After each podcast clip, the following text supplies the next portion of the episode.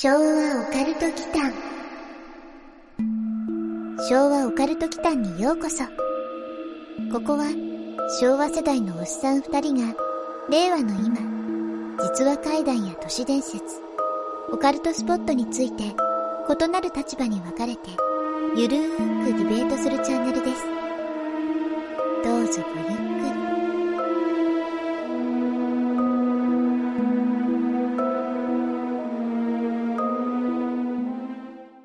はい、皆さんこんばんは。こんばんは。昭和オカルト期間のマサです。やすくんことやすです。さて、2022年が、はい。はい、始まりました。始まりましたねう。ん、なんか今年はお正月休みがほとんどないうん。んだよね。1月4日から僕は仕事ですけど、そうですね。僕は、あ同じだ。4日からですね。もうあと、ああさってから仕事 なんかね、うんちょっとね、もうちょっとゆっくりしたかったなっていうのはあるんですけどね。うんうん。さてさて、というわけで、えー、まあ新年最初ということでええ、まあ開けたのも合わせて、うんあの今年も昭和オカルト期間をよろしくお願いしますというご挨拶をまず入れようかなということで、はい。あとね、昭和オカルト期間の今年のうん。抱負というか、まあ2022年の目標。みたいなのを少し設定したいなと思ってます。まあはいはいはい1周年はまだ先なんだけどね、うん。3月の末とかかな。そうだね。なのでね。まあとりあえず先なんですけれども、まあ何をやっていきたいかと、どういうことができたらいいなみたいなのを少し話したいと思ってて、はい。まずね、思ったのが、うん今、Twitter でスペースってやったじゃないですか、この間。はい。やってましたね。前回ね。うんいやはい僕もね、この間で2回目だったんで、うんあんまりまだ別に慣れてるわけでもないんだけど、うんクラブハウスっていうのが去年流行ったでしょ？はい。ちょっと意識の高い人たちの間でね。ねまあ僕ほら、アンドロイドなんで結局できずじまいだったんですけど、うん。Twitter でクラブハウスみたいな機能が使えるんですよ。はいはい。それがその Twitter スペースっていうやつで、音声だけでね、アーカイブされない、残らないってやつで、うん。まあその場だけでこういろいろやり取りができるってやつでね。はい。で、最初に年末じゃなくって、12月の頭ぐらいにやったのかな？うんうんうん。ヤマトミッシェルさんが来てくれて、あー、1回目ね。そうそうそう。はい。で、あと2回目でヤスくんがはい。ようやく来てっていう感じで、で、それぞれリスナーさんもね、スピーカーとして参加してくれたりとか、ねあってなかなか面白いな。面白かったですうん、うん面白いなと思ってて、1回目と2回目でそれぞれね、違うリスナーさんが、うん女性と男性がそれぞれスピーカーになってくれたりしたんですけど、もちろん、あの、リスナーとして参加すれば聞くだけうんうん。っていうのもできて、で、僕も話したいですっていうのがあれば、まあ、スピーカーリクエストみたいなのをしてもらえれば、うん。本当に気軽な感じでできますね。ね、すごい気軽だよね。うんまさかリスナーさんの、ね、その恐怖体験を、ね、スペースの場で聞けると思わなかったんで、しかも手挙げたら喋れるっていうね。ね、あれ面白いよね。はい。うん、まあね、ちょっと僕、あの、階段ウォーク中だったからメモるものがなかったので、今後ちょっとそれどうやっていこうかなとは思うんですけど、はい。でなかなかスペース？うん。面白いなと思うんで、今年もうちょっと Twitter スペースの活用をしたいなっていう思うんですよ。はまあ、具体的に言うと、今僕らってアップしてるやつが、ポッドキャストメインじゃないですか。はい。で、あと YouTube に一応あるでしょ？ありますね。で、あと配信っていうとその Twitter スペースがあるんですよ。はい。それぞれで何か特徴をね、うん。出していきたいなと思ってるんですよね。うんうんうん。うん。コンテンツとしては。はい。特徴ね。まあ YouTube が一番やっぱり再生回数は少ないんですけどね。うん。うん。まあとりあえず置いてるみたいなところはあるんで。そうですね。まあ動画をね、本当は少しやりたいんですよね。だけど、うんうんちょっと編集電話とかもなかなか大変なんで、うんまずはその Twitter のスペースはい。かなと思ってるんで、聞きいただいている方で、Twitter のアカウントをお持ちの方はぜひフォローしてください。はい。ぜひお願いしまはす。い。やすくんは？そうですね。リスナーさんとのつながりとか、うんうん結構楽しいなと思ってうん。て、うん。他、ポッドキャストとのコラボなんかもできると、ああ、なるほどね。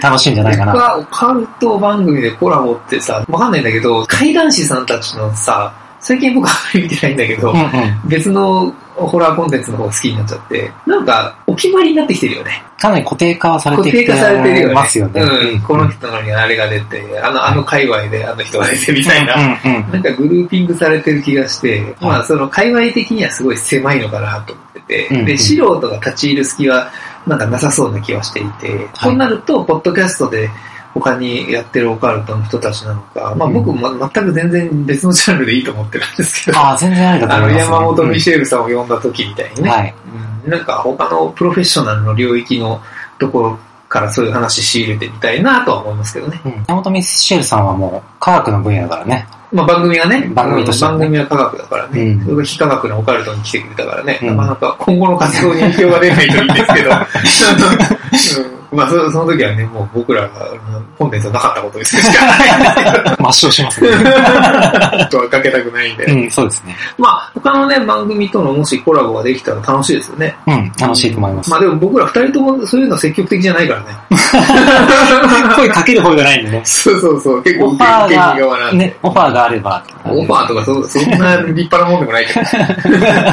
でもね、Twitter でも他のポッドキャストやってる方々がね、フォロワーにいたりするんですよ。うんうんうん。まあなのでちょっとね、今後少し苦手ではあるんだけど、うんそういう交流もね、やっていければなとは思います。はい。はい。じゃあ、やすくんはその、他ポッドキャストとのコラボレーションとかね、はい。なるほどね、どんな感じになるんだろうね。ね僕らは出ないといけないでしょ？うん。ゲスト会と何が違うの？まあでも、そうか、相手側とのってことか。ゲスト会プラス相手側のポッドキャストにも参加する感じなの。なるほどね。じゃあ、あれだね、ぜひ、まあでも TSK が無理だけど1位のさ、オーバーザさんとさ、あ、一応言っちゃった。名前出ちゃった。だから僕ら OG さんで。あれ気づいてる？オーバーザさんって。おばあさんってことそう、おばさんってこと。僕らは OG さん。ね、まあまあ無理だけどね。うんそんな夢物語は置いといて。まあでもなんかね、他の方々と交流できたらいいね。はい、そうですね。うん。あとはね。まあもう本当に今年ね、うんまあ本当に他人任せで申し訳ないんですけど、んよくさ、有名 YouTuber さんとかさ、サムネイルの絵を描いてもらってるじゃない？サムネイルっていうか自分のね、アなニメ的な、まあ僕自分がオタっていうのもあるんだけど、そういう絵は描けないから。うん。うん。なので、なんかそういうのをね、描いてもらえるぐらいまで少し認知度をああ、あげていくっていう感じですかね。うん。と思いますね。喜んで使うんで。まあ、いいです ね。夢があってさ、うん。ビックリマン風な絵にななるのが夢。あるじゃない？あ、あのシール。あのシールの、へあんな感じのがちょっとね憧れてはあるんですよ。うん昭和だからね。うんうんうん。うん。やすくんはラーメンバー。あ、全然。あ、ラーメンバー美味しかったね。ペラッと剥がすとね、別のやつがあるんですよ、あれはうんうんうんうん。懐かしいな。あああいうなんか昭和感あるね、うん。ものにこう、焦点化しすればいいな。あと90年代風とかね。ああ。90年代風のアニメ目が全然違うんですよ。目の描き方にだいぶ特徴があって、うんうんうん。そういうアニメ談義は別に置いといてね。うんうん。まあ今年はね、まあいろいろと番組を通じてね、そういう交流も楽しめればいいなとは思います。じゃあ2022年はうん交流の年になるのかな？そうだね。はい。うん、なるといいな。かけられる時間がどこまで確保できるかなっていう心配をしてた。あそうかんうん。現実的にうね。ん。なるべくね、Twitter スペースとかは週末とかの時間を使ってね、はい。皆さんで和気あいあいと話せればいいなと思いますんで、うんまずはできることから始めていきましょうか。はい。うん。というわけで、今年もよろしくお願いしま。ますす。というわけで、今公開しているネットで本当にあった怖い話、はい。リアル編を大晦日にはい。アップしたんですよ。そうですね。うん。なので、引き続き、はい。えーオカルト編、オカルト編ですね。は。い、お楽しみください。お楽しみください。昭和オカルト祈間やすくん、はい。前半でさ、現代のね、うん SNS を使った個人の特定方法の話をいろいろやったじゃないですか。はい。あれがね、実はその前半のテーマを取った後に、うん。割とね、他の内容で話題になったりすることもあったんですよ。うん。まあ、具体的に言うとね、まあこれも Twitter なんだけど、はい。警察官の友人から聞いたのですが、うん。ネットストーカーは、玄関前に変わったものを置いて拾ったのを確認してから頃合いを見て検索してアカウントを特定するっていう手法があるらしいんですよ、ほう。うん、あと最近は UberEats とかのうんその宅配ドライバーがおまけをつけたりうん。ギャグを言ったりしてうん。同じ手法を取る事案があるんですってそれどういう意味？あ分かんないよねこれだけ聞くと、うん。でこれに対する反応で実際にその被害に遭った人も実はこれツイートしててねうん。これも読みますねはい。結構前に UberEats のドライバーがうんタケノコの里とキノコの山どっちが好きですかって聞いてきたのでたタケノコの里ですと答えたらうん。チーズのじゃがりこをくれたことがあるんだけど過去捨てたけど、うん。そのツイートをしたらその UberEats の宅配員から DM が来たっては言ってんすよキモすぎるってアカウント消したみんな気をつけてって言ってるんですけどつまり変わったことをしてそれがネタになるからあつぶやいちゃうんですよねつぶやきますね。アカウントでねうんうんうんだからそれを検索してるんですよなるほど、ね。だから質問を変えたりとかっていうあこの特定方法ってはいどっちなんだろうねアナログなのかデジタルなのか わかんないですよねねもうもはや怖いよねあ。うん。そこまでして特定するみたいなうねん、そうだうよね。んちょっと気持ち悪いね。気持ち悪いですよねとかねうんまあ最近ではこうこういう方法もまあ出てきているとう。いうんことなんですようん。まあそんな中でちょっと後半は別のオカルト方面で行ってみるんですけどねはい。はい昭和オカルト祈間さてさて、というわけで前回、んネットで本当に起きた怖い話、リアル版っていうのをやったんですけど、はい。今回はオカルト側の特定事例です。はい。うん。ネットではそもそもね、誰がどこで見ていてもおかしくないので、うん。まあ、ちょっとした情報から特定はできちゃうっていうことは前回も話したんですけれども、はい。今日話す事例は、うん。まあ、特定してみたらそこは実は廃墟だったみたいなそんな話なんですよ。うん。果たして、まあそれを投稿した人はね、うん。人間なのか、まあ、それとも他の存在なのかというね、だいぶ厳しいんですけど過去に猛スピードっていう2ちゃん発祥の怖い話をやった回あったじゃないですか、はい。まあ、あの時みたいな人外のスタンスで僕は行きます人海スタンス そうですね、はい。うん、そっちのスタンスで行きますので、はい。廃墟の画像をアップしたってことかな？これは。それだったら、廃墟マニアなら秒で特定できるんじゃないですかね。まつまり人ですよ。あまあ、いきなり否定に入りましたね、ん。はい。とね、いや、あのね、正確にはね、廃墟ではないのかな。具体的に言うと、Y の部屋の窓から見た風景っていうスレがね、はい。おそらく、まあ、この一人称から察すると何 J か音 J なんですけれども、うん。2017年の1月の7日にね、うん立ちました。うん。うん。で、この日はね、土曜日なんですよね。はい。うん。で、正月三が日明けの最初の週末ですよね。うんで、その画像はね、何の変哲もない街中の画像なんですよ。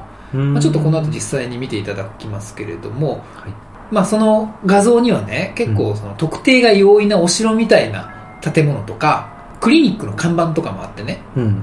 割とね、比較的にこれすぐに特定できちゃうような感じなんですよ。あうーん。人外の何かがうん。Y という特殊な一人称を使ってすれ立てしたわけですね。最近、まあ何 J 音 J 以外にも使う人多いけどね。う。うんん。女性も使うしね。うん。霊的なものとも限らないので、はい。人外にはね、クリーチャーも含まれるんですよ。怪人的な。怪人って、それもう人じゃないの？うん。まあね。とりあえず進めはい、ますけど、進めましょう。うんはい。自分の部屋からの眺めでうん。特定要因って嫌うん嫌だね。ううんん。でもまあ若い女の子じゃなければ、うん好き好んで特定しようって気にはならないようなまあ、わかんないけどね。うん書き込みしてる人が若い女性なのか、おっさんなのかはね。うんあーでも正月明けの週末かそうだね。1月7日ですね。うん、なんか外は寒いし、うんうん。暇を持て余したスレ住人のおもちゃにされる可能性はあるよねああ、この、一さんじゃなくて、うんあーまあね、音声だったら一か。まあ、これ、これを見てるスレ10人がってことね。はい、うん。でもまだこの時点で、Y さんの人外っぽさ皆無ですまあ、一致のね。うんあーまあ、これからですね。ううんん。眺めに関してはおっしゃる通りで、うんとあるね、そのクリニックの看板が本当に見えちゃってるんで、まあ、そのスレ住人は早速特定を開始しちゃうんですよ。はいうん、別に頼まれてもいないのにね。うんうん。でね、その結果、福岡県飯塚市の某所ということが、すれたて後6分でね、もうさらされてます。6分って6分。怖すぎでしょ怖すぎだよね、これね。むしろオーディエンス側の方が集団意識という人外の存在でうん、は、ああ、うんうまいこと言うね。うん しかしあっさり特定されちゃってますねそうですね。けど部屋ってことは実質とも限らないよねそうだね。うん。旅行中のホテルの部屋ってこともあり得るしあー別に特定されても構いませんよっていう意味でね。うんまあ、その通りなんですよ。うんうんそのね、すぐ後に、そのね、実は旅館名もね、特定されちゃうんですよね。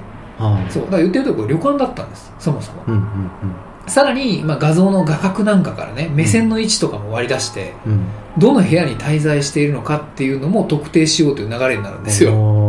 これ嫌でしょ。やだね チェックアウト後ならまだしもねうん現在旅行中ならまあ怖すぎるよね嫌だよねうん やっぱこれ、うん。スレ住人っていう現代の形のないモンスターという意図じゃないの？あ、スレ住人っていうモンスターね。うん。なるほどね。全部カタカナで言ってる今、もしかして。カタカナで言あ、ってなるほど。誰も来ないとは思うけど、うん。うん。もしもがあるし、不特定多数の全然知らない人間が自分の居場所を知ってるってことですもんね。そうですね。う。ん。しかしね、うん。そこでそのモンスターであるスレ住人からね、はい。一つの疑問がね、提起されるんですよ。はい。これね、1月の8日、うん3時38分、真夜中ですね。うん。内容は、というかその宿を営業してないでガチでっなんと、ていう、本当に配慮感だそう、った。配慮感だったんです。うん。でも関係者って可能性もありますよね。おーかぶせてくるねう。ん。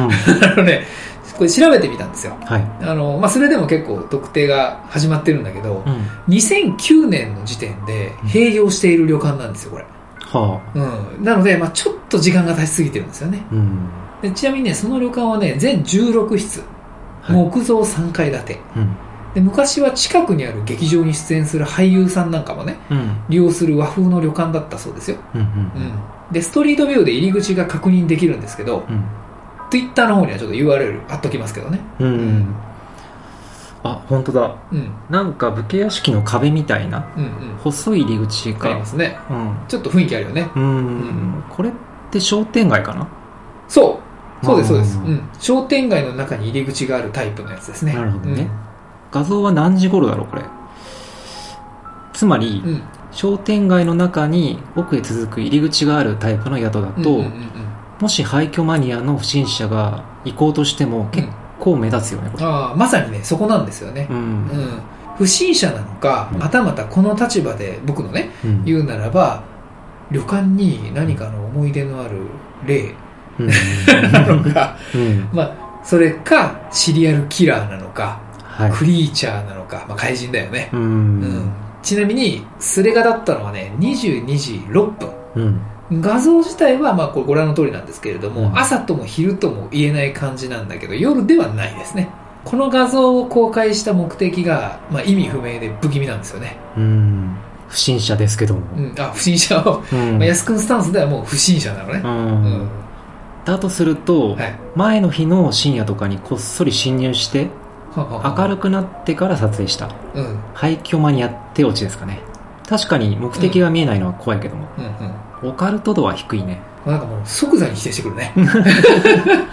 まあ普通に考えるともうね、うん。この時間にアップしてこの明るいね、うん。写真でリアルタイムですよとは言えないからね。うんそうですよね。うん。実はね、もうちょっとだけ謎があって、うん。これね、イッチがアップした画像の手前に映ってる屋根がね、問題になったんですよ。はいこの屋根の部分が、実はね、これ旅館の部屋から撮ると映らないんですよ。うーんだから実際にはこれはその一つ隣にある着物屋さんのビルの屋上もしくは部屋からではないかっていう話なんですよね。うん。ということなら、うんその着物屋さんのビルうん。がアパートとかになってるとかほうほう。たまたま廃旅館の位置と近かったからうん。騒ぎになったってだけじゃない？ああ、そうすると、まあ、最初の方の話にちょっと戻るんですけど、はい。特定されるのにね、こう自分の部屋を晒す目的はじゃあ一体何だったんだろうっていう話じゃないですか。ああ、うん。別に、だって旅館じゃなかったらってことでしょ？はい。うん。でね、ちなみにその後に、スレが脱頭落ちするまでの間にね、うん。イッチの書き込みがね、すべて削除されてしまったんですよ。アボーンになってるんで。うーうんね、ちょっとね、違和感だけが残る不気味なスレになったんですよ、これ。うんん。画像撮ってるしサイズとかうん需要比的にうん。スマホで撮ってるし、これスマホだよね。うん古いってわけでもなさそうだもんね写真がってことでしょ、うんそうですね。まあ、営業中に撮ったわけではなさそうだよね。まあでも営業中っていうのはそもそも廃旅館じゃないからね。うん、うん。ということはここの関係者か、もしくは支援か何かですかねうん。うん。まあ支援っぽいよね。うんうん。その後がそこで何か事件とか起きてないですよねまさかとね、一応調べたんですけど、はいまあ今のところ何も発生はしていないようなんですよ。まあ、安くんのおっしゃる通り、ここの場所がね、うんまあ、その後に平穏じゃなかったら、うんまずこのスレと紐付けてしまいますよね。うんうん、殺人事件とかが起きたりとかね。うんまあ、安易に特定できるような画像を公開しないことですよね。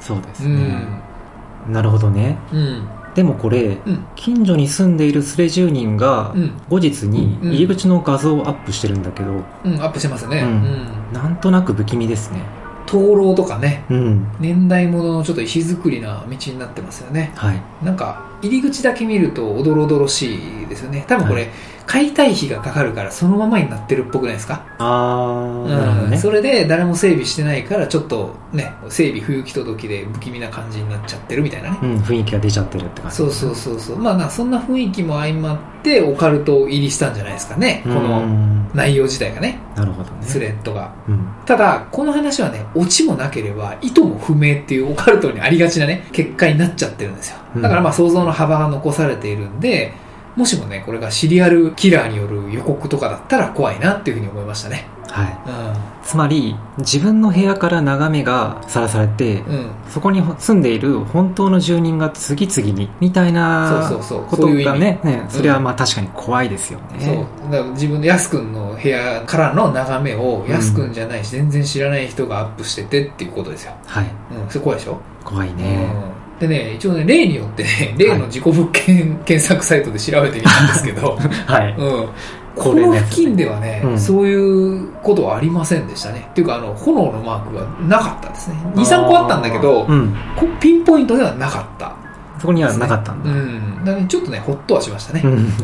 それ暴いちゃうとスレ住人も狙われたりしたら嫌だな。ああなるほどね、うん。スレ住人というモンスター対シリアルキラーか。ああ架空のね。うん。なるほどね。まあ、この話はあれだね。なんかもう一貫して、オチがないからもう結局分かんないっちゃ分かんないんですよ。はい、うん。だこの一致が結局何の目的でこれをアップしたのかも分からなければ、うん。実際に廃墟マニアなのか、うん。何なのか、まあでも、廃墟から取ってないことももう分かってるんで、うん。じゃあ何だったの？この人はっていう。うん。もっとそういう、ちょっともやっとする結果なんだけれども、はい。一個明らかになったのは、うん。あれだよね、集団意識というか、うん。スレ住人っていうクリーチャーがいるってことだよ 彼らを敵には回したくないよね。彼らじゃないのか。うん。もうスレ住人っていう一個体になってんだよ。うん。だから、うん一つのもう統合意識になってんだよね。統合意識の怪人だね。このね、晒してやろう、特定してやろうっていう一つの目的に合わせてね、いろんな人が一つの怪人になってしまうっていうね。はうん、なんか別の結果になっちゃったけど、うんまあ、ネットにはモンスターがい。うん。いるっていうことですよ。なるほど要するにね、うんまあ、そういうのを敵に回さないようにね、はい僕らもあの気をつけてはい番。組をね、運営していきましょう。そうですね。ちょっと注意していきたいと思います。ね、ほんと怖いよね。はいうんはい。というわけで、この間のゲストで山本ミッシェールさんが来ていたじゃないですか。はい。で、まあ別にまあ僕らも知ってるんですけど、うん。実はこの回をその時やることまでは決まっていて、はい。まあせっかくなんでミッシェールさんにまたそのエピソードをいただいたりとか、うん。ミッシェールさんの無駄遣いのコーナーをはい。やったりしているんで、そちらをお聞きください。はい。はい。昭和オカルト祈間さてさて、やすくん。はいはい。今回の収録なんですけれども、実はゲストで引き続き山本ミッシェールさんがはい。いらっしゃいます。はい。はい、よろしくお願いします。よろしくお願いします。ますというわけでですね、山本ミッシェルさん自身にね、起きたオカルティックなエピソードをご披露していただいた回と、まあ、かまいたちの夜っていうすごいマニアックなね、テーマにもご参加いただいてしまったんですけど、うんもうせっかくね、ミッシェルさんがいらっしゃるんで、うん。うん。日常で多分使わないホラーな英会話うんにぜひやってほしいなと思ったのと、まあはいミシェルさん自身ももしかしたら関係するのかもしれないっていうのがあるんで、ちょっとご参加いただこうと。はい、喜んで。ありがとうございます。あざっす あざっす。はいミシェルさんなんかあったりします？インターネットを使ってて怖い目にあったことみたいな。うーん。インターネットを使って怖かったことっていうと、結構例えばあの、フォロワーの人から、はいはい。うん SNS の。SNS のフォロワーの人から、最初はなんか軽い相談はい。がなんかメッセージで入って、はいはい。で、まああの、それにはちゃんとお答えをしてたんですけど、それは知らない人ですか？知らない人、あ、し知らない人っていうか、一回だけ会ったことが、イベントだったことがある人あーなで。女性の方なんですけど、はいはいはい。でも、だんだんなんか違う方向性うんに相談が向き始めて、うんある時に私、この秘密組織にずっと狙われてるんです。めっちゃ、めっちゃ面白いじゃないですか。ごめんなさい。すごいびっくりして、で 秘密組織。秘密組織で彼女は結構いろんな国に滞在されてた方で、はいはい。で行く先々で彼らは私のことを追ってきて、はい。でその周りに自分のことをあることないこと言いふらすうん。で自分の生活を壊していくって。うんうんで以前あの婚約者との間もうん。それで壊された、でまた追ってきてるんだけれどもなんとか力になってもらえないだろうか。って言われて それは力にはちょっと乗れないかな？うん。って思っそうですよね。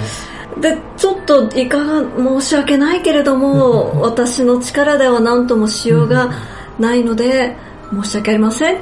とだけお答えをして。でその後にちょっといろいろ彼女のことを検索すると、はい。結構いろんなところにその相談をされているんですはあなるほどちょっと怖いぞ。っ て思ってそれあれですね。お話だけ聞くと糖質っぽいですね。糖質？統合失調症？っあ統合失調症。ぽいですね。うん。だんだんおかしくなってった感じですよね。そうですね。そうですよね。でいろんな人に被害妄想が要は。そうそうそうですね。被害妄想ですね。ミシェルさんの対応は正解だったかもしれないですね。あそうですか。否定をしちゃいけないって言われて。ああなるほど。ターゲットが向いちゃうとやばいらしいですようーんうんちょっと危ないところで私は離脱ができたということで。なる離脱が、まあ、スルーするのが一番いいらしいですけどね。ほど。なんか、糖質の方のそういう妄想に対して否定を入れてしまうと、なんか良くないって言いますよね。うんうんうんうん今、今はその人は？今はどうされてるのかちょっと申し訳ないんだけれども、すごく間のほとぼりが冷めた頃にブロックをさせていただいてしまって、ツイッターかなんかですか？あの、フェイスブックあ、フェイスブックで。あなるほど、なるほど。だから、ちょっともう連絡は来ないかなと思うんですあけれども。それが正解ですよね。はうんあアルミホイル巻き出したらちょっと末期ですね。オイルを巻き出したら巻き頭にアルミホイルとか巻き出したらちょっともう危ないですけどね。なるほど。怖いですね。ちょっとそれは怖かったですうんあんね。まり関わらない方がいいですよね。関わらなくて正解ですね。逃げの一手ですね。あなるほど。よかったです。なるほど。男性とかはないですか？男性の怖かったのは、まあ、ネットじゃないんですけど、リアルでのストーカーはあ、、リアルストーカー。リアルストーカーは大学時代にあったのはすごい怖かったですね。海外ですか？いや、日本の大あ、学だったので。大学1年の時に最初に入ったサークルで、ほんわかしていいサークルだったんですけど、はいその中の先輩が車でみんなをこう順番に送ってくださってたんですね。はいはいはいで、私が一番最後だったんですよ、はい寮の部屋的に。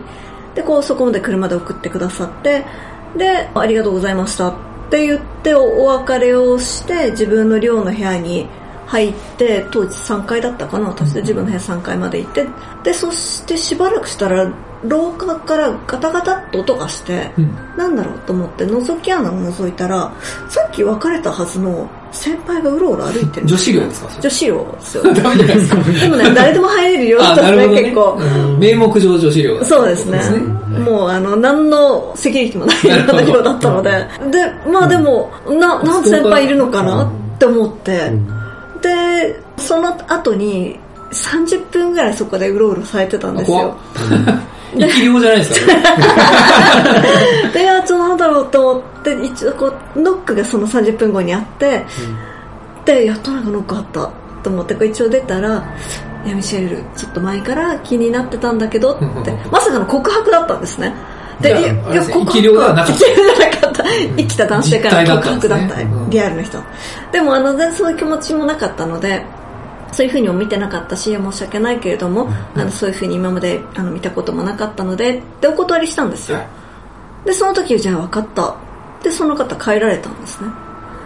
で、そこから3年後、3年。あ私就職が決まった時に、ある時突然、私も寮を出て、あのマンションに住んでたんですけど、そのマンションの扉を、ある日、ダンダンダンダンダダダンダって、すっごいけたたましく誰かが叩くんですよ。なんだろうと思って、どちら様ですかって言ったらその先輩が扉の外にいて、なんで就職したんだってって。私私ずっと大学院に行くって言ってたんですよ文学の研究するつもりだったからでみんなにずっと1年の頃からそう言っててで大学院に行くって言ってたから俺は先に大学院に行って待ってたんだ言われてはぁみたいな。ああ、そっちで待ってたんだ。待ってたんだっていうのもすごいびっくりして、もう勝手に待たれてもそうそう知らなかった。その間全然1回も会わなかったんですよ。はいはあの、寮の夜から。あの、一目たりとも見ていなかったのに、佐賀大学院って待っていたばかりか、い。は毎夜毎夜私のマンションの前の空き地があるんですけど、はい。そこで車を止めて、私の部屋をずっと監視してたらしいんですね。い。ガチじゃないですか。で、こう、私のこう、捨てたゴミとか持ってったりとか、えで、なんでそこまで分かったかっていうと、その、毎夜毎夜行くのに、知り合いの他の先輩とかが付き合わされてたらしくて、で、中に私の友達の彼氏がいたんですよ。なるほど。で、あなんだか俺も行ったことあるんだけど、ちょっと言ってよ、それ、みたいな。で、それ何少年間かずっとこう、やっぱりそう、私を見ていたらしくて、でもいや、その時はそういう風に思いが至らず、あの、あ警察だった。にしなかったんですですね。でも大学の先生にその時相談をしたら、その人の担当のゼミの先生に、その先生が言ってくださったら、そんな人は5人に1人はおかしいやつはいるわ、研究者とかって言われた。なんか、あの全然取り合ってもらえなかったらしくて。でもだんだんその人も幻聴を聞くようになったらしくて、うん。行った先の家庭教師先のお母さんが出したお菓子の数が応援してる今ならいけるから行ってこいってメッセージを送ってくれたとかガソリンスタンドに行ってこうタオルをなんか回してこうはいどうぞどうぞってやってる人がなんか伝えてくれてたとか。なんかそういうのを言い始めたよっていうのを先輩たちの中で話題になってちょっとこれはやばいぞっていうので病院に一緒にみんなで付き添って行ったらしいんですよ。うん。でもその後私は京都に行ったので会うことなかったんですけど。ね、ちょっとだからリアルですね。リアルストーカーですね。私角部屋今は大丈夫ですよね今は大丈夫ですね、うんでもその角部屋で木がすごく生い茂ってて自分の玄関が見えなかったんですよ か。だからこう周りまで玄関の廊下に上がって回り込んで自分の部屋に至るところまで行かないと人がいるかいないかがわからないっていう作り。木を登ってきたわけじゃないんですね。そうですね。ロミジュリカ的なあれじゃないわけですね。いやでもそれもできるような木だったんですけどうん。なのでちょっとすぐ不動産屋さんに連絡して、うん。その木の枝を全部払ってくださいって。下から自分の部屋が見えるように玄関口が見えるようにっていうのをしてもらってでも塞がれてるわけですからね。でもなんかこう3年間も見られてたっていうか知らない間にずっとストーキングされてたって分かった後の方の恐ろしさの方が気味が悪いですね。怖くって、うん。なんか学校にしばらく一人で行かれなくなっちゃっていろんな友達とかが順番に送り迎えをしてくれたりとかして、結構あの時は大変でしたね。あ大変ですね、本当に。うん。ね、だからこうね、まあ男性もストーキングされることもあると思いますけど、こう自分の思ってることと全く違うところでこういう思いを寄せられたりとか、全然違う次元で動かれてるとすごい恐怖ですよね。まあ、今日ですよね。まあ、同じステージで話がもうできないですからね。そうですね。なんかある時ドアのノブにちっちゃい袋かかったんですよ。はい。なんだろうと思ったら中にに煮物はなかったですか？煮物はなかった。あ あ、よかった。お裾分けじゃなかった。煮物、いや、なんかね、それ、お隣さんじゃん、それ。怖い話あるよね。煮物がかかってて、うんお隣さんからなんか、ね、うん料理作りすぎたんでって言ったらう、ん指が入ってたんですよ、ね。いや、怖い怖い怖い怖い。おおそっち系ではない。それではなかった。違うんだ。なんか絆創膏？がいっぱい入ってて。そうこうんなんだろうなんだろう、DNA を、あれかな。でもちっちゃなメモも入ってて、あ君にきっと必要になるから。ー 必要でした？でもそれが 何に私これから必要になるんだろうと思って、それもすごく怖くって。あそこね、まあ、料理をするだろうから、包丁で指を、不吉祥な君は指を切っちゃうだろうから、みたいな、そんなイメージですかね。なんだろう。ねうん。いや、もっと怖いのは、うん。僕が先々危害を与えるみたいな。ああ自分で何、自分絆創膏を与えといて。先に かかまいたちだ薬まで塗ってくれる。でも、あれねある意味、あれですよ。その、絆創膏で治る程度の予告でしょ？そう。そだだんだん上がってくるの？包帯とか。オロナインから包帯になってみたいな。そうそうああ、なるほど。それは怖いねう。ん。予告だね。予告だね。うんうんじゃあね、どのエンディングを選ぶかで、ストストックになるか、に なるか。それかまいたちの方です。今日ののテーマじゃないです。まあ、ストーカーはね、ちょっとリアルですからね。まあ、僕もありましたからね。あ、そうだったんですあもちろん、あの、やった方じゃないですよ。びっくりした。安くびっくりしすぎ。カミングアウト情熱ないから。申し訳ないけど、スーパードライだから。朝日だから。いやーまあありましたよ。高校の時ね、同じポケベル持たされたからね。いつの間にか交換されてたからね。そういうこと？そうそうそう、ありましたよ。まあ僕の話はいいです。はい。おっさんのそんなの聞いてもしょうがないんで。はい。というわけで、今回もですね、また、あの、ミシェルさんがいらっしゃるので、はい。ケビンズ何々のようにですね、英語のコーナーをね、差し込みたいというふうに思ってるんですよ。このはい英語のね、英会話講座が入ってる時だけランクがね、爆上がりするかもしれないんで。そんな効果あるかな？頑張ります。マジで上の方ほとんど英会話ですよ。あ、そうなんですか。うん。ケビンズ何々とかね。僕 TikTok の方が好きなんですけどね、あの人のは。っていうかね、ポッドキャストは本当言う通りで、ネイティブな英会話系の番組がめっちゃ強いんですよ。うん。だからね、普通に、もう何度も言ってるけど、ミシェルさんは、英会話の番組を持ったらすぐ上に行きますよ。ちょちょっとあの、ホラー、やりましょうか。ホラー英語を話話せない僕たちが、ホラーな英語で、ホラーな英語だけで、みたいなホラーな英語縛りで会話する。会話する。じゃあ何回かに一回やりますかあ、マジですかありがとうございます。やっぱり今回も、んまた、ミッシェールさんの無駄遣いコーナーがミシある。ェルさんの無駄遣いっていうのやめてよ。ハッシュタグみたいなのやめてよ。前のさ、かまいたちの夜の時は、うんうん。ゲームの登場キャラクターのセリフとかからだったんだけど、うん今回はどうするんですか？ちょっとね、考えてみたんですけど、うまあネットがテーマになってるんで、うまあ現在ね、コメンテーターとか論破王とか言われているうんパリ在住のあの人のね、うん。過去の名言から、うんうん嘘は嘘であると見抜ける人でないと、かっこ掲示板を使うのは難しい。というのはどうでしょう？と思ってね。これね、2000年当時に。西鉄バスジャック事件っていうのがあったんですよ。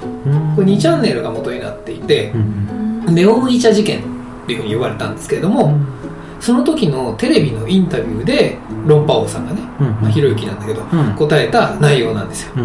うんこれよくね、アスキーアートと一緒にね、貼られることがね、多いセリフなんですよね。うんうんうんうんこれは21年後の現在でも割と通じるって話でうん、通じますね。そうですね。様々な今ね、情報が飛び交うネットではね、うん嘘が真実のように語られたり、うんまあ逆もまたしかりじゃないですか。うんそれを見抜ける人でないと、ネットを活用するのは難しいってことなんですけど、うん昨今のね、コロナ禍における陰謀論のね、信じちゃう人とかね、うんそっち関係にそのままこれ当てはまるなっていうふうに思うんですよ。はいというわけで、この括弧のね、掲示板の部分を SNS に変えて、うんうんまあ嘘は嘘であると見抜ける人でないと SNS を使うのは難しいなるほどっていうのでお願いしたいかなと思いうんうんます。うんうん、なるほど。いや、でも本当になんかそのまんま今本当に通じますねで。すよね。うん、すごくそう思います。コロナでね、陰謀論がアメリカとかでも結構ね、信じちゃう人結が多いらし構信じたいじゃないですか。人が多かったですよね。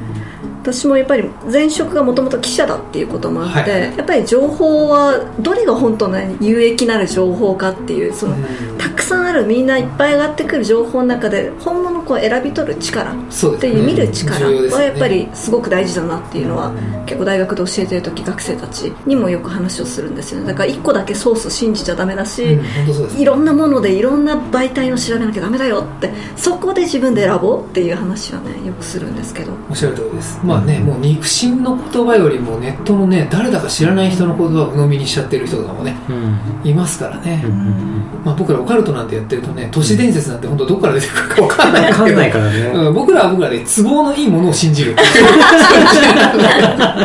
それ一理あそうそう、嘘は嘘であると見抜いてるんだけど、みたいなね。てってんみたいな、そんな含みを入れつつっていう感じですかね。ね。はい。はい。ということで今回いただいたお題。はい。嘘は嘘であると見抜ける人でないと SNS を使うのは難しい、はい。というのをじゃあ英語化してみるとどういうふうになるかというと、はい。It's hard to use social networking sites unless you can see that a lie is a lie. この that a lie is a lie っていうのがちょっとこう同じ言葉で語尾の最後にこう韻を踏ませるとやっぱこう響きと流れが良くなるんですよね。英語にもそういう表現があるんですか？ありますねで最今回は同じ言葉をまるっきり重ねてはいるんですけどそれを重ねることによってうんちょっとかっこよさが出てくるんですよね、なるほど。ラップの世界だけじゃないんだ。ラップの世界だけじゃないですね。なるほど。はい。だからもう本当に最後の「A lie is a lie」っていうところだけでもすごいかっこいいからちょっと使えるそといいかな。こをちょっとかっこよくリピートしてみようか。うんうん、はい。いいね。じゃあ L の発音僕できないんですよね。R そう、と L L。と R のね、あすんごい難しくってね。どっちが舌を巻くのかよく分かっていや。難しいんですよ。ちょっと今度そこも教えてもらいたいんです。はい。OK じゃあ最後の方だけ「Lie is a lie」Lie is a lie. Perfect じゃあ私文章の前半を言うので、はい最後の Lie is a lie を2人でやって終わらせてもらっていいですか？かっこいい感じでいいですか？かっこいい感じでやってください、はいじゃあいきますよ、はい。It's hard to use social networking sites unless you can see. だら Lie is a lie. かっこいい。ありがとうございます。ちなみにこの lie でおまけ情報で入れていくと、はい。英語では white lie って白い嘘っていう言葉があるんですね。でこれはあの白い嘘っていうのはこうたわいもない嘘だったりとか、まあ、罪のないような嘘もしくは優しさがある嘘っていうような言葉で。ホワイトライブラックもあるってことですか？でブラックはあまり使わないんですけど使う頻度は少ないですけど、ライ自体がもうその悪なので。なるほど。でライの反対がホワイトライあ、そういうことか。対義語はもうライ。ン。そうですね、っていうふうに使う方がより一般的ではあるんですけど、でもそれに少し似たもので言ったら魔法良い魔法はホワイトマジック、うん。で悪い魔法はブラックマジックっていうふうに使ったりなんかも英語で訳しますねブラックマジックっていうと、まあ昭和な僕らの世代だとね、銀狼怪奇ファイルだよね。うん、そうだね。覚えてる？ブラックマジックっていうでしょうんうん。ありがとうございます。はいなるほど。ネットであった怖い話でした。じゃあ、ミシェルさん、今日どうでした？今回、収録参加してみて。いやなんかこう2人のはいこうトークの中にこうちょっと混ざって、はい。私ちょうどこうお誕生日席座って真ん中にいるんですけど、はい。すごいこの2人でステレオで話してる感じはい。がすごい癖になりますね、あ、本当ですか？そうまた来たいなと思います。ありがとうございます。僕ら圧ないですからね。いい環境ミュージック。あ、本当ですか？よかったですよ。ちょっと次あれですね、ミシェールさんのね、特別会の方聞いていただくとわかるんですけど、第6巻であんまり良くない部分の色をね、うん。実際に暗く見えたりするっていうことなんで、うん。僕らが前にね、使っていたレンタル会議室、収録で、うんうんそこをぜひ見てほしいですね。いや行かないですよ。いや絶対行かないから。完全に事故物件ですからね。入り口からしてない変なオーラがね、う。ん。陰のオーラが、まあ、僕らでも分かる程度の負のオーラがね。そうそうそう、僕らにもわかるんですよ。あそういうとこはあのなんかここ行かない行かないんで。でもねあの自分が疲れてる時とか、はい。体の体調があんま良くない時とかに、はい。はいそういうとこ近寄るとやっぱりついてくるんですよね。あ、なんかいけないものがついていけないもの来ちゃうんですよ。ようんうんでそういうのをこう払うのすごい大変なのであのなるべくそれちょっと次回ゆっくり話しません？そうしましょうか。次聞きたいっす。了解です。一応簡単に払えるね、今今日ネットの回なんで、ネットで有名なお払いの方法を一個だけ教えますと、はい。ミシェールさんがやるシーンは全然想像できないんですけど、ベッドの上で裸になって、パンツを振り回しながら、びっくりするほどユートピアって3回言うと、何ですかそれは 条例ができるんですって。それは何だろうネット発、ネット発。呆れさせるのかな霊をこんなバカなやつについてる自分はちょっとどうかなって思わせるというそうそう、そ作戦かなれ一応ね、ネット発の除霊方法なんですよ。びっくりするほどユートピアで。うんやらないと思うけど覚えてきますかなり強力らしいです。はい、というわけで今回の収録に遊びに来ていただいた山本ミシェールさんでした。ありがとうございました。ありがとうございまありがとうしたございました。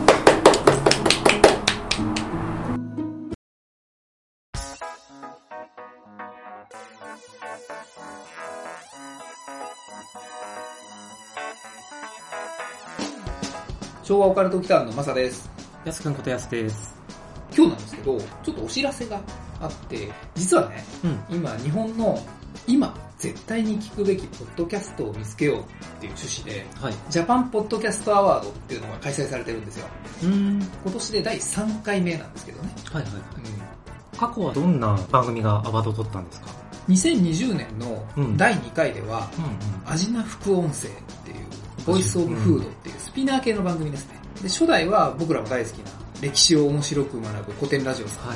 はい。まあ、あとは我々が参加しているレジャーカテゴリーとかね、はい。趣味のカテゴリーでいつも首位におられるあちらの方々がうんベストパーソナリティ賞とか、うんリスナーズチョイスでダブル受賞とかしてるんですけどね。日本のポッドキャスト界を代表するような作品ですね。そうですね。うん。メジャー首位の方はもう強すぎますよね。まあ、TBS ですからね。うんあれよかったよね。あの、ネタでサムネイル同じ格好にしてみようかって話あったじゃない ありましたね。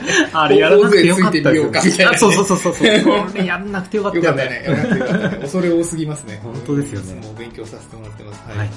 そんなわけで、僭越ながら我々もね、しっかり次戦から申請はしてみたんですけれども、こちらの番組をお聞きいただいている皆様も、うん。もし当番組がお好みのようでございましたら、ぜひ、はい Google で、うん。ポッドキャストアワードで検索するか、僕らがやっている超オカルト機関の Twitter はい。の方で定期的にポストしてますので、うんまあ、そちらからリスナー投票にてご投稿いただけるととても嬉しいです。はい、嬉しいですね。うん。項目は番組名、その番組が好きな理由。うん。これはもう皆様の5人にお任せします。はい、そうですね。はい年齢、性別、あとメールアドレスぐらいですね。うん。うん。あ、投稿する内容がね。はいうん。もうほんの5分だけ、時間が取れる時にぜひお願いします。はい、お願いしまはい